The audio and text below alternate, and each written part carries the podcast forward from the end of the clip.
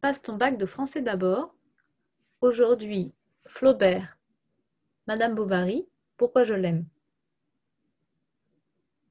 Pourquoi est-ce que j'aime Madame Bovary? Peut-être parce que d'abord c'est un personnage complexe.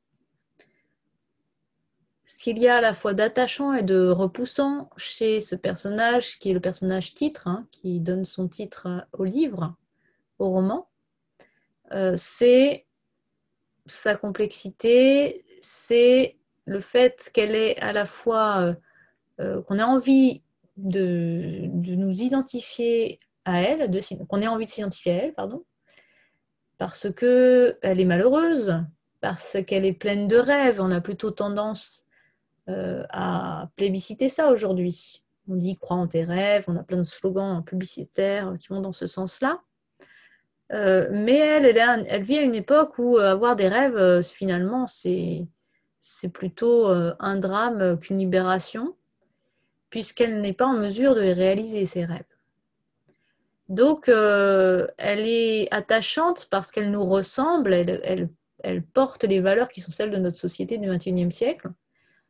Et en même temps, elle est agaçante parce qu'elle manque d'empathie elle n'arrive pas à aimer sa fille, euh, elle n'arrive pas à s'attacher à son mari. Alors c'est vrai que Flaubert en fait un portrait à charge. Hein. Dès la première scène, on a euh, un épisode en fait qui est du harcèlement scolaire où euh, Charles Bovary se fait chahuter à cause de sa casquette. Il n'a pas la bonne casquette. Les autres trouvent que sa casquette est ridicule. Donc c'est un souffre-douleur, ce Charles Bovary on, sait dès le départ qu'il ne va pas être l'homme dont rêve Emma et elle va forcément être déçue par lui. Mais finalement, elle aussi, elle est un bouc émissaire de, plutôt de la société cette fois-ci, puisque euh, rien de ce à quoi elle aspire ne va pouvoir se réaliser parce que c'est une femme et parce que euh, est condamnée à rester entre les quatre murs de sa maison, euh, à jouer le, rôle de l'épouse modèle, de la mère dévouée. Ce sont des rôles qui ne lui conviennent pas à Emma Bovary. Donc, euh, elle est à la fois attachante et, euh, repoussante parce qu'on s'identifie à elle, euh, on s'identifie à ses aspirations et du coup, on s'identifie à ses déceptions aussi, déceptions amoureuses avec Rodolphe, déceptions de la vie de tous les jours quand elle va au bal une fois et qu'elle n'y retourne plus ensuite. et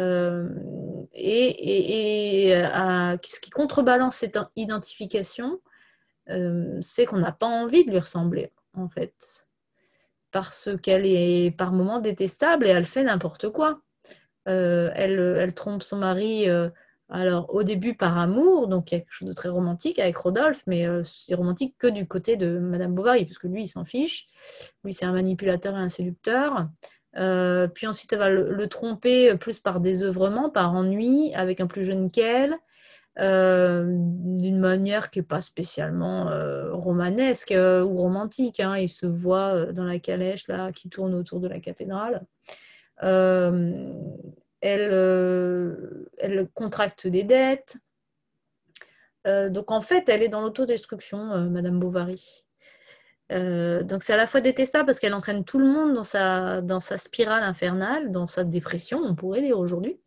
et en même temps, on, la comprend parce qu'on n'a pas envie de vivre sa vie. Enfin, Flaubert, il est très ambigu. Il passe son temps à nous à souffler le chaud et le froid. Euh, il, nous, donne envie d'adhérer au malheur d'Emma. Euh, il nous lance un peu comme elle euh, en nous mettant dans sa tête dans des grandes rêveries romantiques, d'évasion avec Rodolphe, par exemple. Et puis, pof, ça tombe. En fait, la réalité la rattrape et et, il revient euh, dans son quotidien rural, agricole, avec des gens qui n'ont rien à dire d'intéressant selon ses critères à elle, euh, des gens qui, sont persuadés d'avoir raison, qui sont capables d'estropier quelqu'un parce qu'ils veulent faire une expérience euh, pour, en l'occurrence, rectifier le pied beau de quelqu'un, c'est-à-dire le, fait d'avoir un, pied qui est, déformé et qui entraîne un, boitement, le fait que la personne boite. Donc, euh, c'est une collection de, désespoir, en fait. Enfin, c'est affligeant, tout ça. Euh, et euh, il y a une, forte impression de prison. Elle est prisonnière, Emma Bovary. Donc ça, c'est la raison qui fait qu'à la fois, je l'aime et je la déteste. Et je ne pense pas qu'on ait fini de l'aimer et de la détester. la meilleure preuve, c'est que quand le roman est sorti, il y a eu un procès intenté à Flaubert de corruption des mœurs.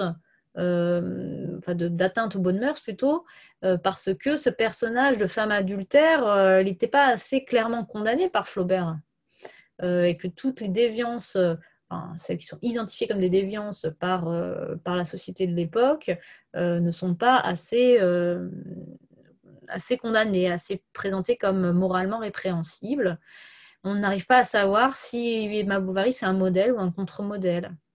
Est-ce qu'il faut garder ses rêves de grandeur, quitte à en mourir quelque part, parce qu'en dépérir, ou est-ce qu'il faut rentrer dans le rang euh, comme un bœuf hein? Bovary, ça vient de bœuf, le, les bovins. Euh, c'est fait exprès. Euh, et, et, le mot qui a été formé ensuite à partir de Emma Bovary, c'est le bovarisme, c'est-à-dire le fait de se croire dans le livre, et de vouloir vivre sa vie comme un roman, mais c'était typiquement le, but des romantiques.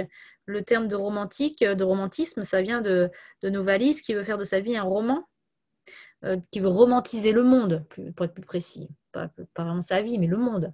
Euh, donc euh, Emma Bovary, c'est juste une romantique qui est née trop tard et qui n'est pas née dans le bon milieu social. Ce qui est très injuste. Et c'est ça qui fait qu'on peut s'attacher à elle et la défendre malgré tout. Moi, je pense qu'en définitive, je la défendrais plutôt que je ne la condamnerais. Euh, elle est égoïste, ça c'est vrai. Mais les grands romantiques sont égoïstes. Euh, Georges Sand est égoïste. Euh, Musset est égoïste. Chopin est égoïste.